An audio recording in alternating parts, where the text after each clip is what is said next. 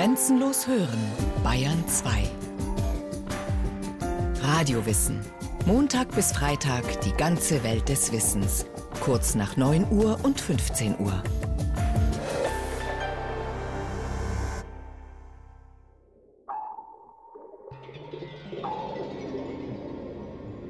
Eine gute Weile später hatten wir diese letzte Spitze über dem Hochplateau erklommen. Hinter ihr fiel der Berg steil ab, bis in die dunkelsten Tiefen des Atlantischen Ozeans. Und knapp 20 Meter unter dem Kamm, auf dem wir standen, öffnete sich der Schlund eines unterseeischen Kraters. Wissenschaftler Pierre Aronnax und Kapitän Nemo sind in Tauchermontur unterwegs auf dem Meeresgrund. Unerschrocken erkunden sie Gebiete, die nie ein Mensch zuvor betreten hat.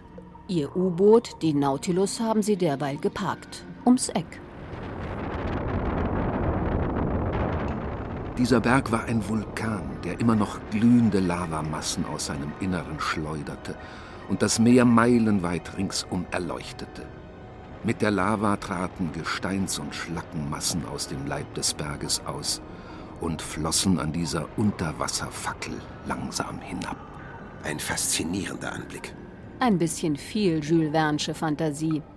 Auf den Hängen dieses Vulkans, auf den flacher fallenden Terrassen, breiteten sich unter meinen Augen die Trümmer dieser versunkenen Stadt. Eingestürzte Dächer, verfallene Tempel, aufgebrochene Gewölbe, umgestürzte Säulen von toskanischem Schnitt. Das sagenumwobene Atlantis. Fehlt nur noch, dass da jetzt einer wohnt und die Gäste willkommen heißt. 20.000 Meilen unter dem Meer. Erstens ist das ein Roman. Da können durchaus wo welche wohnen. Und zweitens existiert hier auch reales Leben mitunter unter extremen Bedingungen. Wer sicher kein Problem damit hätte, sich im Schatten von Jules Verne's Vulkan niederzulassen, wären Archäen. Extrem anpassungsfähig. Erstaunlich genügsam. Allzeit durchhaltebereit. Eben Allrounder der Evolution. Archäen überleben überall.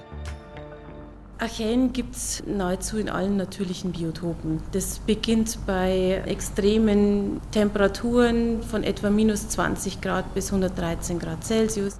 Erklärt die Regensburger Mikrobiologin Christine Meusel-Eichinger. Diese Tiefsee-Hydrothermalgebiete sind besiedelt von Archäen. Aber es gibt zum Beispiel auch Quellen mit sehr niedrigem pH-Wert, wo man sie auch finden kann, also pH-Wert 1, 2 zum Beispiel. Dann gibt es noch Salzseen, Natronseen, also Seen mit sehr hohen pH-Werten, sehr hohen Salzkonzentrationen und so weiter. Je unwirtlicher, desto Nische. Und je nischiger die Wahl des Lebensraumes, desto inkognito. Erst Ende der 1970er Jahre treten Forscher mit der Erkenntnis an die Öffentlichkeit, wir haben weitere Mitbewohner gefunden auf unserem Planeten. Extrem anpassungsfähig. Absolut robust. Echt alt. Neues Leben auf der Erde. In Islands siedenden Schwefelquellen stoßen Wissenschaftler auf kleinste Wesen. Im beißenden Schwefeldampf fühlen sich die Winzlinge, wie es aussieht, höchst wohl, bei heimeligen 100 Grad Celsius. Wegen dieser Vorliebe für archaische Standorte, ganz ähnlich denen der Urerde, geben die Entdecker ihnen den Namen Archäbakterien, kurz Archäen. Einer der prominentesten Kandidaten, die von Islands Inselnatur ins Labor ziehen, ist Nanoarchaeum equitans. Zu Deutsch der reitende Urzwerg. Knubbelig rund ist er. Mit seinen gerade mal 400 Nanometern, das sind vier Zehntausendstel Millimeter, gilt er als kleinster Einzeller überhaupt. Gewachsen wird nur in kochendem Wasser, bevorzugt benebelt von Schwefelschwaden. Um den schönsten Schwaden zu folgen, klammert sich der reitende Urzwerg gerne an einen Kameraden – Ignicoccus hospitalis. Übersetzt die gastfreundliche Feuerkocke. Der Name ist Programm, denn der merklich größere Bursche, er misst 0,002 Millimeter, hilft dem Untermieter nicht nur beim Stoffwechsel. Der Wirt verfügt über feinste Flagellen, also filigrane Schwänzchen. Mit denen braust er rasant durchs Wasser. Per Anhalter auf der Feuerkugel dabei der reitende Urzwerg. Extrem schnell, absolut wendig. Echte Allrounder der Evolution, Archäen. Die Forschung findet Gefallen an den erstaunlichen Kerlchen. Kockenförmig, Stäbchen, Spiral oder scheibenförmig.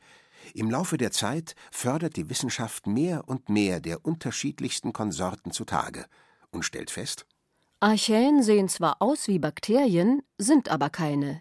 Sie bilden eine eigene Domäne innerhalb der zellulären Lebewesen, beschreibt der Leiter des Archäenzentrums an der Universität Regensburg, Reinhard Wirth. Wir kennen im Endeffekt drei verschiedene große Gruppen an Organismen. Eins sind die Bakterien, das zweite sind alles Eukaryoten, wo wir dazugehören, aber auch zum Beispiel das Pantoffeltierchen und dann die Archäen, die eine große dritte Gruppe ausmachen. Morphologisch, also von der Gestalt her, schauen sie aus wie Bakterien. Bei intensiver Betrachtung entpuppt sich das jedoch als Trugschluss. Wie Bakterien haben die einzelligen Archäen zwar keinen fixen Kern, aber ihre Membran ist völlig anders aufgebaut. Auch ihre Ribosomen sind alternativ strukturiert. Entsprechend bauen sie Aminosäureketten nach einem eigenen Prinzip. Man geht davon aus, dass Archäen recht ursprüngliche Mikroorganismen sind, also das heißt mitunter die ersten Lebewesen auf der Erde waren bilanziert Mikrobiologin Meusel Eichinger. Wie etliche Wissenschaftskollegen ist sie überzeugt davon, dass sich die Entwicklungslinien von Bakterien und Archäen sehr früh in der Evolution trennen. Extrem früh am Start. Absolut am Anfang dabei. Echt am Aushalten. Archäen überleben überall. Heftige Vulkanausbrüche erschüttern die Erde. Grollende Donner, grelle Blitze. Immer wieder schlägt ein Meteorit ein. Die Hitze ist enorm, die radioaktive Strahlung hoch. Schwefel und Wasserstoff gehen erste chemische Verbindungen ein. Dreieinhalb Milliarden Jahre vor unserer Zeit bringt die kochende Ursuppe einfache Bakterien hervor.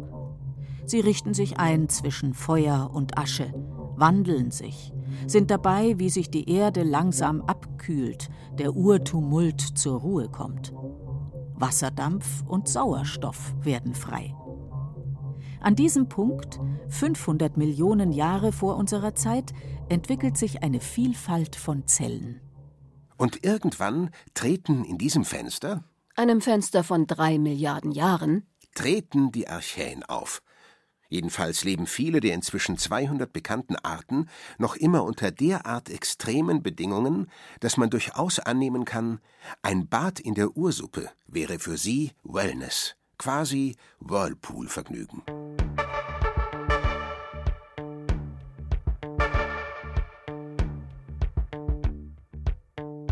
Die, mit denen wir hier arbeiten, das sind ja besonders heiße das heißt also, die sind durchaus in der Lage, in kochendem Wasser teilweise noch höhere Temperaturen nicht nur auszuhalten, sondern da aktiv zu wachsen, zu schwimmen. Und das ist insbesondere in den Tiefseegebieten, wo die sogenannten Black Smoker vorkommen, der Fall. Mikrobiologe Reinhard Wirth zeigt, was im Regensburger Archäenzentrum die brodelnde Unterwasserwelt rund um schwarz rauchende Tiefseevulkane, die sogenannten Black Smoker, ersetzen muss. In Reih und Glied stehen glänzende Metallfässer in einem Laborraum. Manche sind gedrungen und gerade mal kniehoch, andere lang und schmal. Kabel und Rohre führen von Tonne zu Tonne, zur Decke zu den Wänden. In diesen Fermentern lässt es sich für die Archäen leben wie daheim am Fuße eines Black Smokers, betont wird. Es sind Regionen, wo aus dem Meeresgrund sehr heißes Wasser rausströmt. Das hat 300, 400 Grad Celsius. Unter diesen Bedingungen löst sich in dem Wasser jede Menge. Da sind also unterschiedliche Metalle und so weiter drin, Carbonate. Das kommt dann an das kalte Umgebungswasser. Damit fallen diese Sachen wieder aus. Es entstehen regelrechte Türme, Smoker, also Kamine. Die können 20 cm groß sein, aber auch 30 Meter groß sein. Und dort in diesem Bereich kommen die vor. Ein Vorkommen, das trickreich ist. Denn während innen im Black Smoker bis zu 400 Grad herrschen, hat das unmittelbare Umgebungswasser eine Temperatur von nur 2 Grad. Damit heiße Ohren und kalte Füße auf einmal. Nicht ganz, denn es wird gewandert zwischen Heißlaufen und Bibbern.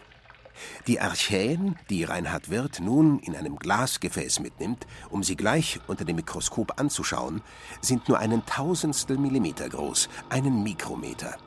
Methanocaldococcus villosus. Die zottige, methankochende Kocke.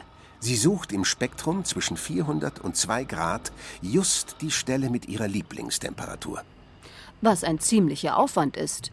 Für jemanden, der einen Mikrometer misst, bedeutet mal eben einen Zentimeter nach rechts oder links rücken, ich muss 10.000 Mal meine eigene Körperlänge zurücklegen. Und das manchmal mehrfach.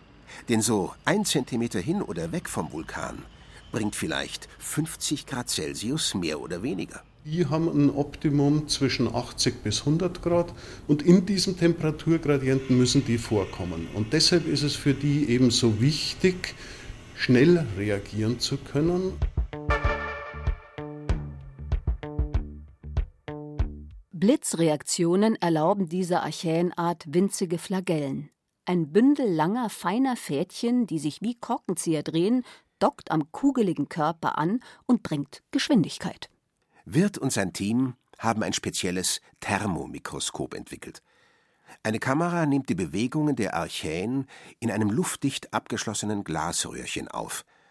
Ein Computermonitor zeigt parallel in der Vergrößerung, je nachdem, welcher Temperatur man das Röhrchen aussetzt, verändert sich das Muster auf dem Bildschirm. Sie sehen jetzt diese kleinen schwarzen Punkte und Sie merken, äh, die ersten fangen an zu schwimmen. Das ist aktive Bewegung. Es wuselt wilder. Die schwarzen Punkte flitzen über den Monitor von links nach rechts, queren von oben nach unten. Professor Wirth gibt Anweisungen, Doktorand Max dreht am Heizungsregler. Also man weiß nicht genau, entweder ist es ihnen zu heiß oder sie haben einfach mehr Energie zur Verfügung. Bei höheren Temperaturen einfach schneller schwimmen. Wobei man dazu sagen muss, das, was wir jetzt hier sehen, ist bei Weitem nicht das schnellste. Die haben schätzungsweise so 100 bis 200, oder? Ja, 100 Mikrometer würde ich schätzen. 100 Mikrometer pro Sekunde. Wir haben welche, die schwimmen fünfmal so schnell.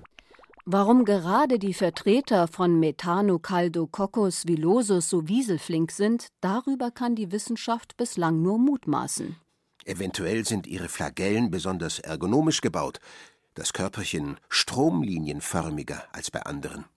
Fakt ist, diese Winzlinge drehen ab etwa 80 Grad so richtig auf und gelten dann nicht nur als Meistersprinter unter ihresgleichen. Sie sind die flottesten Lebewesen der Welt. Erheblich rasanter, Unerreichbarer. uneinholbarer. Um die Leistung kleinster Archäen vergleichen zu können mit den üblichen, durchaus kräftigeren Verdächtigen auf Medaillenkurs, rechnen die Forscher nicht in tatsächlich zurückgelegter Distanz pro Sekunde, sondern in Körperlängen. Bodies per Second, BPS. Der Gepard als vielleicht bekanntester Sprinter legt satte 20 BPS vor. Ein E. coli-Bakterium würde das nicht beeindrucken, es ist genauso schnell. Der Dünenlaufkäfer gilt als Champion auf Sand mit 150 BPS. Die bringt ein Jagdfalke in der Luft auch zustande. Lässt er sich im Sturzflug senkrecht nach unten fallen, sind es sogar 300 BPS. Einfach unschlagbar, aber Archäen, sie haben stets die Nase vorn mit 500 BPS. Zahlen, die den Menschen fast schneckengleich aussehen lassen. Schlappe 11 BPS erreichen unsere Profiathleten auf der Tatanbahn. Wären wir so rasant unterwegs wie Archäen, kämen wir in einer Stunde zu Fuß von Bayern nach Grönland oder in die Südsahara.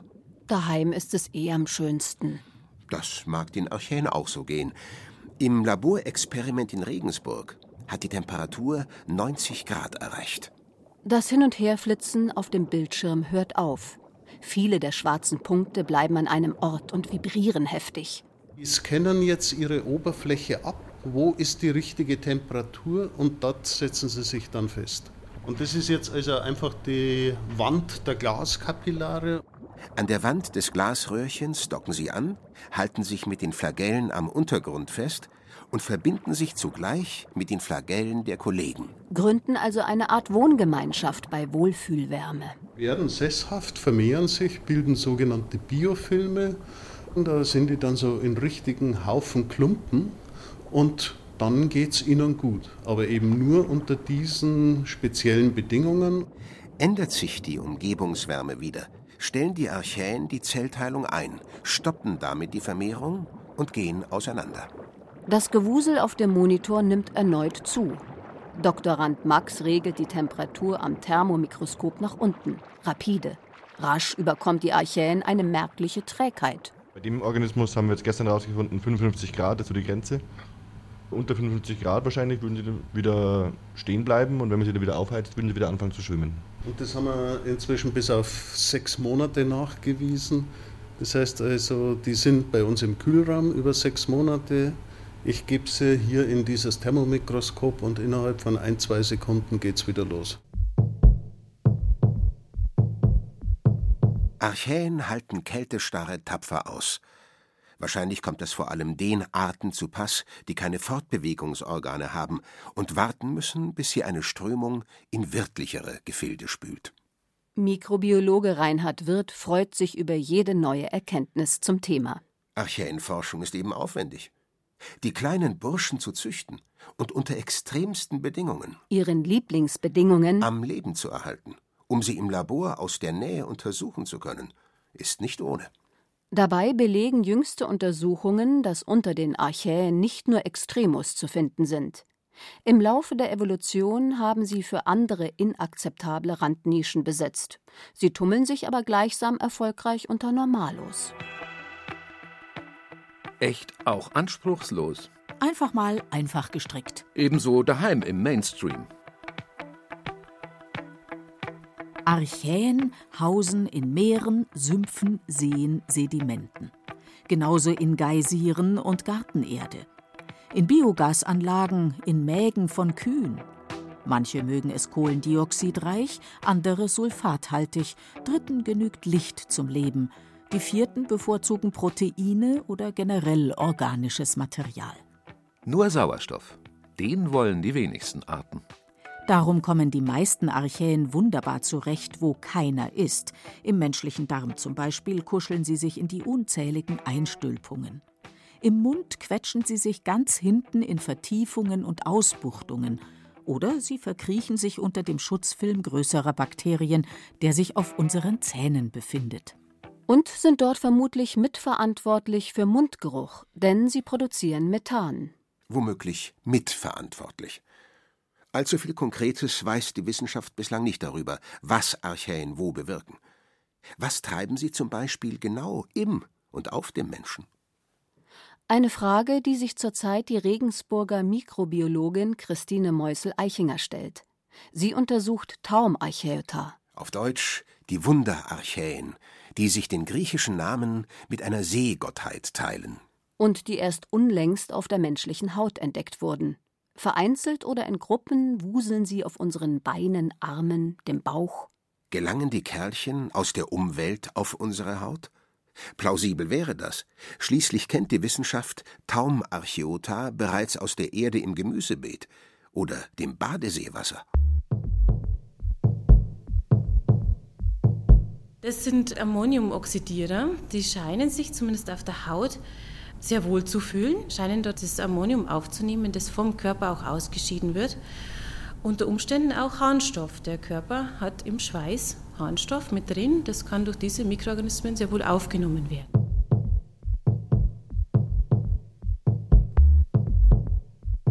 Bloß, was machen diese dann damit? Respektive, was macht das, was sie damit machen, mit uns?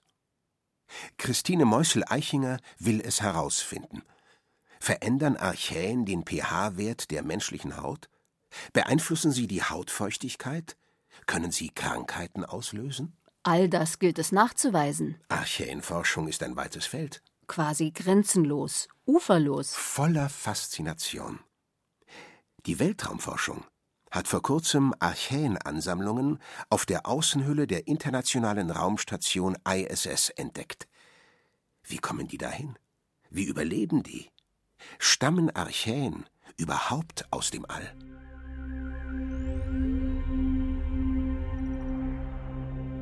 Eine aktuelle Überlegung dazu lautet, wenn Archäen es schaffen, in Alaska zu wachsen, unter dem Eis, 4000 Meter tief unter der Erde, wo es gen Erdkern wieder heißer wird, dann könnten sie doch genauso auf dem Mars existieren. Die Oberfläche des Planeten ist eisig kalt, im Inneren ist der Mars glühend heiß. Sauerstoff ist Fehlanzeige, dafür Schwefel und Ungemütlichkeit. Kein Problem für die Archäen. Die könnten dort nicht nur leben und immer schon gelebt haben, sondern sogar von dort zu uns gestartet sein. Per Meteorit geflogen auf die Erde, hier gelandet und für lebenswert befunden. Das ist Science Fiction. Wenn man sich die Bedingungen anschaut, wenn ein Meteorit auf die Erde kommt, dann sind es ja gigantische Drücke und so weiter. Das kann man nachmachen. Die halten das aus. Wenn man weiß, wie sowas getestet wird, das ist absolut irr. Man nehme ein Gewehrgeschoss, das wird abgefeilt, dass man eine gerade Fläche hat. Da kommen die Archäen drauf, das Ganze schießt man auf eine Betonfläche und schaut, überleben die das. Das tun sie ja. Extreme Versuchsaufbauten. Sind ja auch extreme Untersuchungsobjekte, weil mit Archäen muss man überall rechnen. Zerfallene Wälle, verödete Straßen, ein ganzes versunkenes Pompeji. Wohin hatte Nemo mich geführt? Er bückte sich, nahm einen Stein auf und schrieb kaum leserlich an eine dunkle Basaltwand Atlantis. Warum nicht also auch 20.000 Meilen unter dem Meer? Unterwegs im Taucheranzug mit Kapitän Nemo und dem französischen Forscher Aronnax, die am Fuße eines Unterwasservulkans die sagenumwobene Stadt entdecken. Und mir fuhr es wie ein Blitzstrahl durch den Kopf. Das also war der Kontinent des Poseidon, von dem die Alten erzählten und an dessen Existenz keiner der neueren Gelehrten glauben will. Wo aber womöglich Auch Archäen wohnen. Dann drang von oben der Schein des Mondes durchs Wasser, und wir kehrten um. Als der Morgen gerade rötlich anbrach, waren wir an Bord der Nautilus zurück und gingen schweigend in unsere Kabinen, um zu schlafen.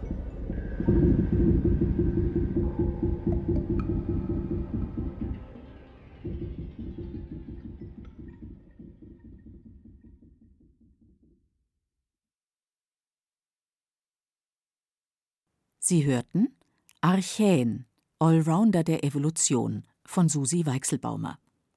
Es sprachen Ditte Schupp, Christoph Jablonka, Heinz Peter und Beate Himmelstoß. Technik Lydia Schön, Regie Susi Weichselbaumer. Eine Sendung von Radio Wissen.